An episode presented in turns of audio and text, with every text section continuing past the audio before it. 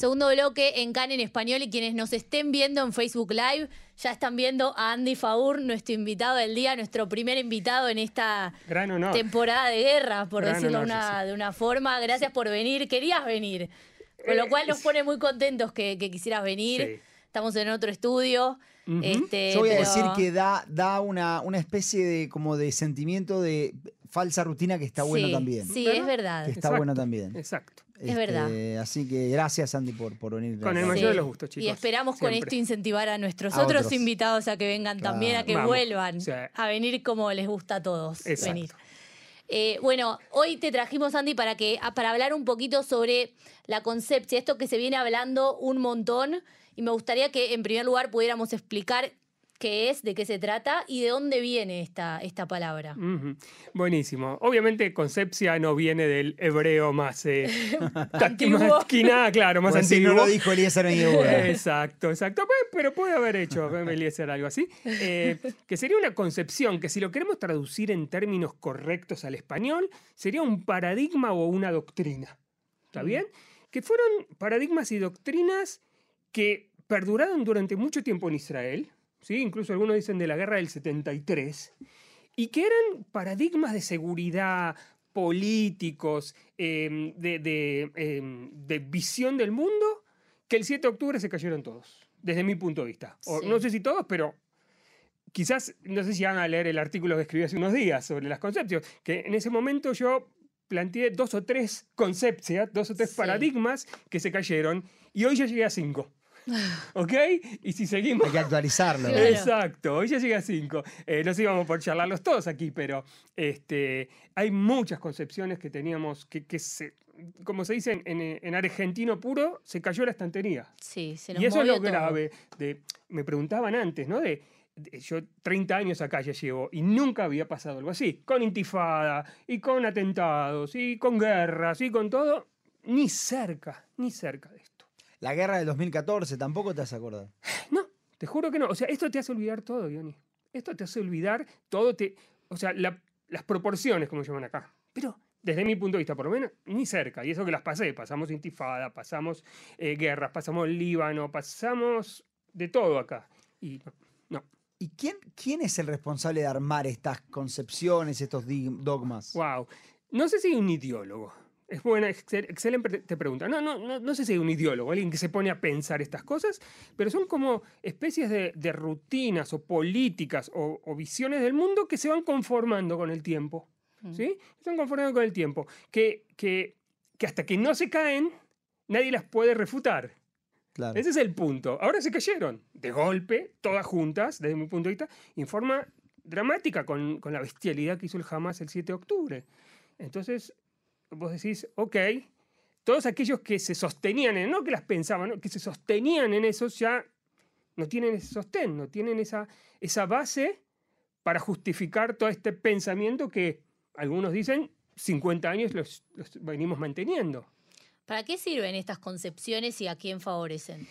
Ah, mira, vamos a hablar de algunas, porque no Sí. sé si vamos a llegar a todas, Claro. Jessy, pero, eh, por ejemplo, eh, la concepción de Tzal como ejército invencible, infalible. El mejor ejército de Del Medio Oriente, mundo. O del mundo. Wow. Sí, del del Medio Oriente del mundo. Wow. Un grupo de terroristas, que esta es otra concepción que se cayó, que creíamos que era, como se dice en, en hebreo, Sukvet, Mm. que era, que era un grupo dócil, que lo podíamos controlar, qué sé yo, se nos vino abajo. Es un grupo de asesinos, un ejército de asesinos, ¿sí? Que esperaban la oportunidad para hacer lo que hicieron. Wow. ¿Ok? Esa es otra Mm, concepción. Sí. La concepción esto de que éramos invencibles, con medios, que- con, con la sofisticación que tiene nuestro ejército y las medidas de seguridad, nos vencieron con cosas tan básicas como un tractor, camionetas y, y- y- sí, cosas, Sí, un paracaídas. un sí. paracaídas básicas. Ahora, ¿qué, qué es, qué es exactamente? Quiero tomar la segunda y después quiero ir también a la del ejército. Pero quiero tomar la segunda, por ejemplo. Dale. La idea esta de que jamás era un, eh, un grupo de terroristas chiquititos y de repente nos encontramos con que, de hecho, y yo me acuerdo que lo dije creo que el sábado que empezó esto, esto era eh, un ejército, no es un grupo terrorista. No estoy diciendo que no sean terroristas, digo, Eh, Te agrego, Johnny tiene la, la- la fuerza de elite. Tienen fuerza de élite, tienen divisiones. tienen- criptomonedas, o sea, to- todo ¿Qué- un aparato. ¿Qué es lo que falló acá? ¿La inteligencia? Capaz, eh, no sé, la, la diplomacia en la que creímos que era y era una mentira. ¿Qué es lo que falló? Yo creo que falló todo, todo, Ioni, toda esta, toda esta concepción. todo. Claro, pero sobre todo, y yo creo que acá vamos un poco a la política, la concepción, este paradigma de, como se dice en hebreo, niula de manejar el conflicto. Y ese es el paradigma que la derecha, la, derecha conservadora en Israel, maneja hace mucho tiempo. Manejar el conflicto con los ¿Qué palestinos. significa manejar? Manejar significa no resolverlo. Manejarlo significa estirarlo, ¿sí? O sea, o sea manejar... Pero esto ¿Con que qué decías. medios? Claro, ahora vamos a agarrar el Hamas, ¿está bien? Y vamos a ver la, la concepción esta de Sí. Hamas. ¿Cuál era la concepción con el Hamas? Era, ahí hay un grupo terrorista que domina, tirano, fundamentalista, ¿ok? Que domina la franja de Gaza, que cada tanto nos tira unos misiles. Mm. Nosotros les respondemos de acuerdo a la gravedad del, del daño y ahí lo vamos manejando. O sea, no hay una visión de resolución, de ver qué hacemos con eso, sino de responder a este grupo. Pero se fue de las manos, ¿entendés? Entonces, ¿qué pasó? Este- esta, esta concepción de manejar el conflicto no sirvió, porque manejar el conflicto es hasta qué. El 7 de octubre fue el hasta qué. Pero vos decís, nunca hubo en la política, eh, a pesar de que se manejaba, nunca hubo una visión a futuro de, bueno, ¿a dónde queremos llegar? De- no, después de que cayeron los acuerdos de Oslo, digamos, Claro. grande, que era Sí. una opción, de, si está a favor o en contra, no importa, era una opción, después de que fracasaron por muchos motivos y cayeron, no, en- por lo menos en la visión más amplia, ¿está bien? De, yo digo, la derecha, el centro de Israel, no, tuvieron, no tienen, no tuvieron una visión de resolución, de- de- de negociación. Hace 10 años, para que te des una idea, Ioni, y, y hace 10 años que no se habla con la OLP, con la Autoridad Nacional Palestina. 10 años. ¿Ok? Entonces vos decís, no, acá no hay una, ¿sí? Hay, hay un manejo del conflicto, no hay un intento de pensar, como decís vos, más allá. Que espero que esto, después de toda esta catástrofe, sea una oportunidad para pensar más allá. Ahora, Andy, eh, con respecto a este paradigma que vos decías que se cayó del ejército como invencible, vos como sociólogo, Sí. esta idea es muy arraigada en, en la sociedad, la de somos el ejército más invencible. ¿Cómo queda esto después del 7 de octubre? Y va a haber, por supuesto que va a haber mucha autocrítica, ya la hay dentro del ejército, fueron los primeros que Sí. dijeron fallamos, que es un acto de grandeza, eso ya te dice dónde está el ejército nuestro, ¿sí? que venga el comandante jefe de la Fuerza Armada y te diga fallamos, le fallamos al pueblo. Eh, lo primero que va a hacer seguramente cuando termine esto es renunciar, Mm. porque es- eso es una visión de grandeza. Va a haber una, desde mi punto de vista, va, va a haber que reconstruir dos cosas. Eh, Sal hacia adentro, porque falló la inteligencia, falló la harta, la prevención, falló todo eso que, que era lo mejor que teníamos, ¿sí? radares y aviones y, y- y- y- cámaras, falló todo. Entonces, eh, va a haber una revisión hacia el interior y va a haber una revisión, yo creo, hacia la concepción de cómo enfrentarse a los peligros y a las amenazas. Que este es el, el- exterior, ¿no? O Mm. sea, ¿cómo no se pudo prever esto? Y esto va a ser una autocrítica muy grande del ejército. Eh, yo creo, todavía, todavía por lo menos creo en grande, que siempre Tzal, el ejército, fue el factor con que la gente más creía o era más, eh, más lo apoyaba. Sigue siendo. A pesar de todo, sigue siendo. A esto quería ir, porque ¿cómo es el tema de la confianza en el ejército? Exacto. Y hoy, hoy estamos confiando. O sea, Hmm. eh, por un lado no nos queda otra, porque, no, claro, no, eh, sí, chicos, o sea, es lo que tenemos, no podemos confiar en, en- en la política, lamentablemente. De nuevo, no importa lo que pensemos, de qué Sí. lado ideológico estemos, no podemos confiar en los políticos, no podemos confiar en este gobierno, eh, perdón la palabra, inútil, que no, no, no está haciendo nada para ayudar. O sea, yo vengo de, de- todo el tiempo estoy voluntarizándome en distintos lugares para ayudar y vos Sí. y, y- y el Estado no aparece de ninguna manera. Sí, hay en algunas cosas, en educación sí se está, se está trabajando bien, pero la gente necesita. Entonces, este, no nos queda otra. O sea, y ahora lo están haciendo bien relativamente. O sea, podemos, de, nuevo, las críticas, como hablaban antes, ¿no? Las críticas por, el, eh, por los derechos humanos, por lo que estamos haciendo en Gaza. Y vamos a decir la verdad, estamos destrozando Gaza, pero para destruir al Hamas. Sí.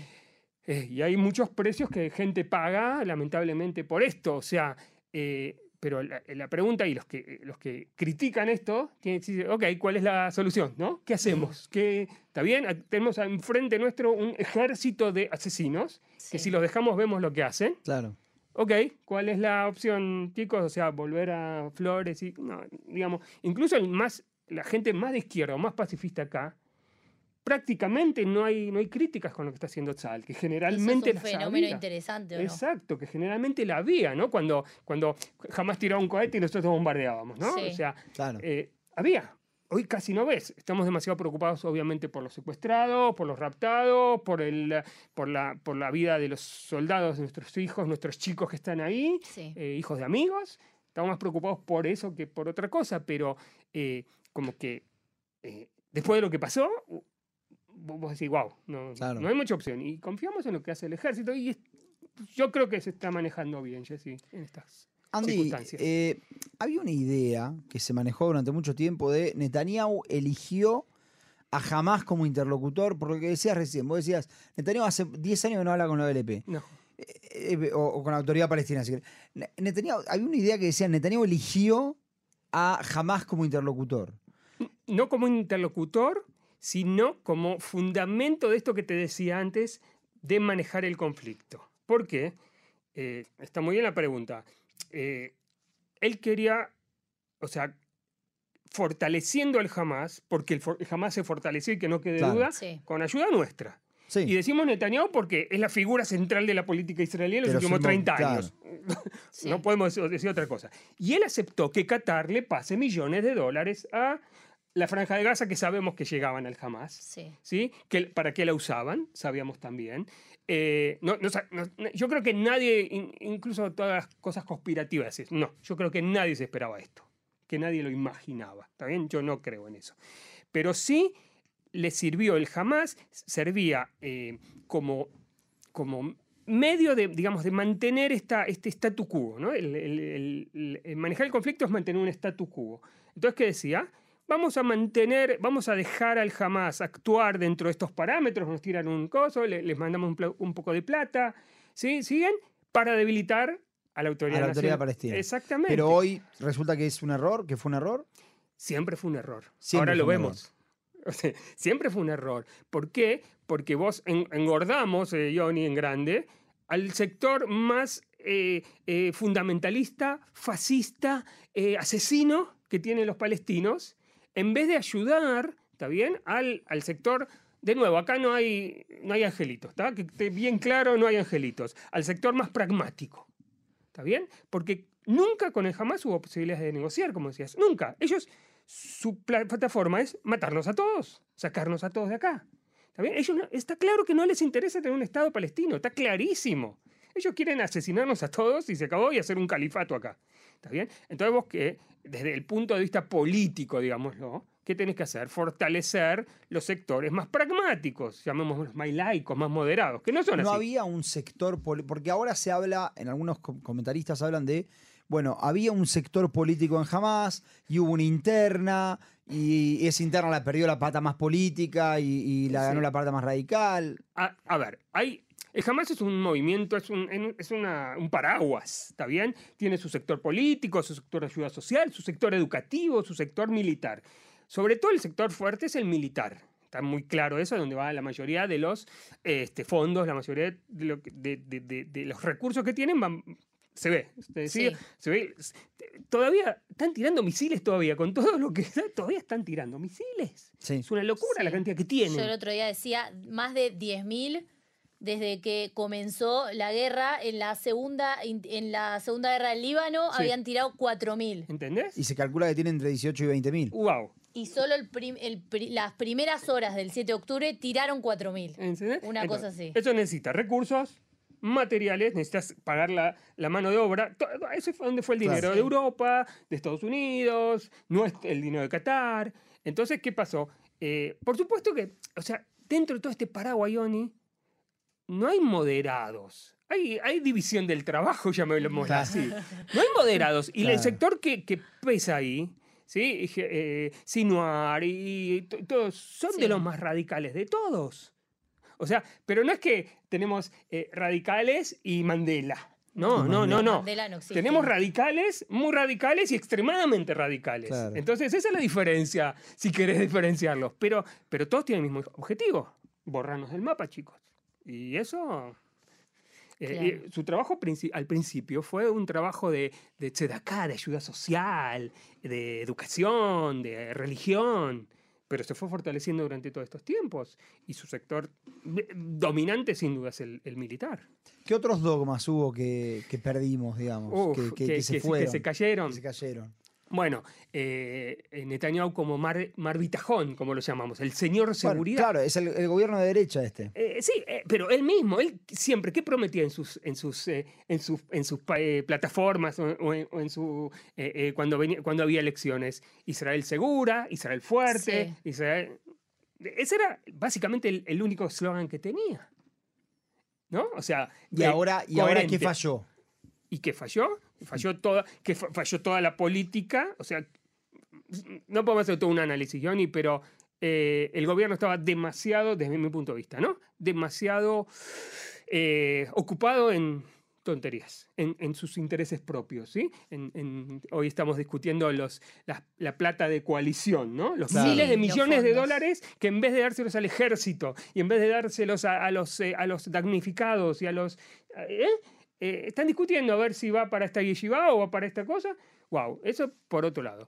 Eh, otro paradigma que pa- desde mi punto de vista se cayó también es el que los demócratas eh, de Estados Unidos no son pro-israelíes.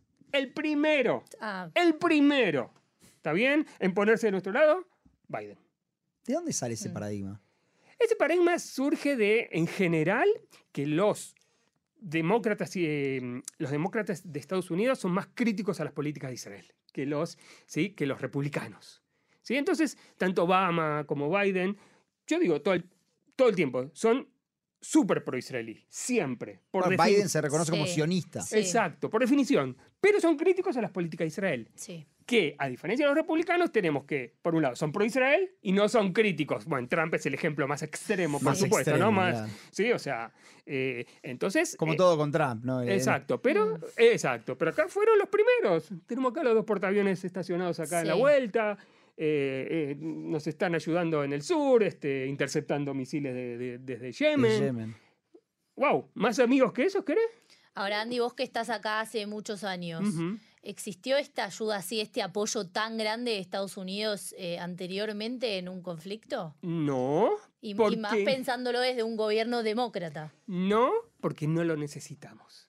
Esta vez lo vieron rapidísimo y esto es, hay que darles el col a cabot, ¿no? El, Sí. eh, el- el reconocimiento. Número, claro. Esa- que enseguida se dieron cuenta que esto no iba a quedarse ahí. ¿Está bien? Que esperemos que se quede todavía acá, pero se dieron cuenta enseguida. O sea, pusieron, nos mandaron los portaaviones para el frente norte. sí. Subieron los portaaviones del, del Mar Rojo, ¿sí? Toda la zona, Sí. para, para cubrir el sur. ¿Está bien? Se dieron, los americanos se dieron cuenta rápidamente de esto. Un gobierno demócrata. o sea, tiene, tiene un montón de críticas Biden internas, Sí, ¿está bien? sí, en sí. casa, En casi en un año electoral. Exactamente.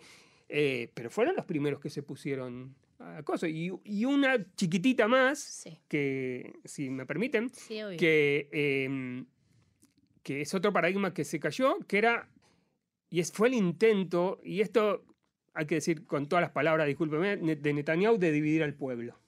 Constantemente venía a hacer la grieta, como se llama en algunos Sí. lugares, ¿no? A dividir a la gente, a dividir al pueblo. Hoy yo estoy mucho en la calle, mucho en la calle, y vos ves a todos. Con kippah, sí, derecha, izquierda, arriba, abajo, Mm. Jaredim, Gilonim, todos poniendo el hombro abajo de la, de la, ¿cómo se llama? De la camilla. Sí. Todos por igual estamos ayudando.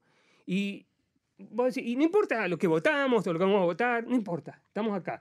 Y, digo, y ese, por suerte, es un paradigma que no resultó, ¿está bien? Porque realmente estamos todos unidos, o sea, como se dice, nos- más que el eh, amor nos une el espanto en este caso, Claro. ¿no? Pero, pero, pero estamos, estamos todos. Podríamos estar matándonos en la calle a- hoy en día. Claro. Después de lo que venía. Claro. Es más, eh, se temía una guerra civil. Ok.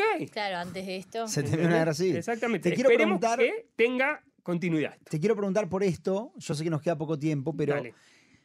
En los primeros días de, este, de esta guerra, Ben-Gvir estuvo en, en Sderot y dijo, voy a armar a toda la gente. De hecho, sabemos que los números de gente con armas Sí. subieron. Subieron mucho. Porque dijo, temo un Shomer Homot 2, eh, guardando, mu- una operación guardando muros 2, que básicamente él lo que temía era enfrentamientos entre judíos y árabes en ciudades.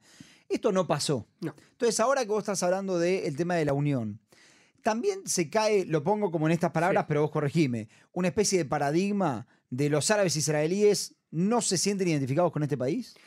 Eh, vamos a decir así, los árabes israelíes tienen un conflicto, o varios conflictos en, en sí mismos. Sí. O sea, eh, les cuesta ideológicamente, filosóficamente identificarse con Israel cuando Israel está en conflicto con sus hermanos, primos. ¿Está bien? Eh, o sea, de nuevo, no justifico, sino intento Sí, sí, sí. entenderlo. Mm. Ahora, ¿qué pasa? Hay muchos que, israelíes que quieren integrarse a la sociedad.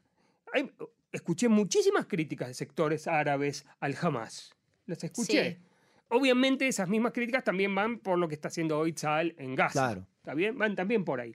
Pero, pero eh, gente, gente también apoyó al Hamas, que quede claro. A gente árabes Sí, israelíes. Exacto. Pero no vimos esta revuelta que se esperaba No, de repente. No, porque yo creo que acá el golpe fue muy duro, o sea, nadie se lo esperaba. Y yo creo que hay cada vez más sectores dentro de la población árabe israelí que, que quieren integrarse, que quieren ser parte de, de todo esto, que, que, que no van a apoyar al Hamas. ¿Sí? Sí. Que, lo que hizo Claro. el Hamas no es ni árabe, ni islámico, ni, ni, ni nada que una persona árabe normal, ¿no? Digo, ¿eh? Hasta Sí. religioso, Ah, digamos. que hasta, hasta el, hasta el grupo más Claro. religioso. Entonces, eh, no sé si ahí se rompe un paradigma, espero que sí, espero que sí, y que esto sirva para, para en todo sentido. También, ¿qué pasa? Acá viene eh, una cosa importante, Yoni, que es que la nueva visión pol- sociopolítica israelí va a, desde mi punto de vista, para mejorar, va a tener que tomar en cuenta a los árabes israelíes como un factor importante. Generalmente no se lo toma Claro. como un factor Sí. importante social, político, económico, no importa. Hay que tomarlo. hay De que hecho, al tomar- último gobierno se lo hablaba del experimento que trajeron porque tenían a Mansur Abbas. Exactamente, exactamente.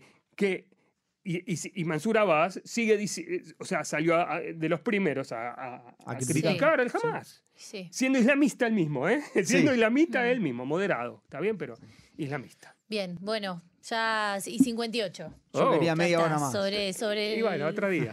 Sobre el momento. Muchas gracias, Andy. Un Muy interesante lo que, lo que estuvimos hablando y Sí. todas estas. Sí. Van- Concepciones. Eh, el clima tiempos- es que hace más calor de lo habitual. Creo que con eso Sí, pero llovió, llovió, estuvo lloviendo. Ah, ¿llovió? Sí, Sí. Está, está goteando. Ah, Estuvo lloviendo. bueno, bien. Bueno, sí. vamos a, te voy a sorprender, Johnny, con las máximas del día de hoy. Por favor, Mira. Jerusalén y Beit Shean juntos. La otra vez estaba junto con Eilat. Algo está pasando Algo ahí está pasando en Beit y no sabemos bien qué. 26 grados. Tel Aviv 28, Haifa 25, Tzfat 22, Beersheba 30 y Eilat 31 grados. Nosotros nos vamos a volver a encontrar mañana en vivo con toda la información. Como siempre pueden escucharnos 101.3, 100 100.3, Facebook Live, Telegram. ¿Con qué canción nos vamos, Jessy? Nos vamos con 100 años más de Abel Pintos, pero decirles que hoy a las 9 tenemos flash informativo. Exactamente. Andy, Gracias, Andy. Gracias por venir. Chao. Que vengan tiempos tranquilos y lindos pronto. Dale. Chao. Chao, hasta mañana.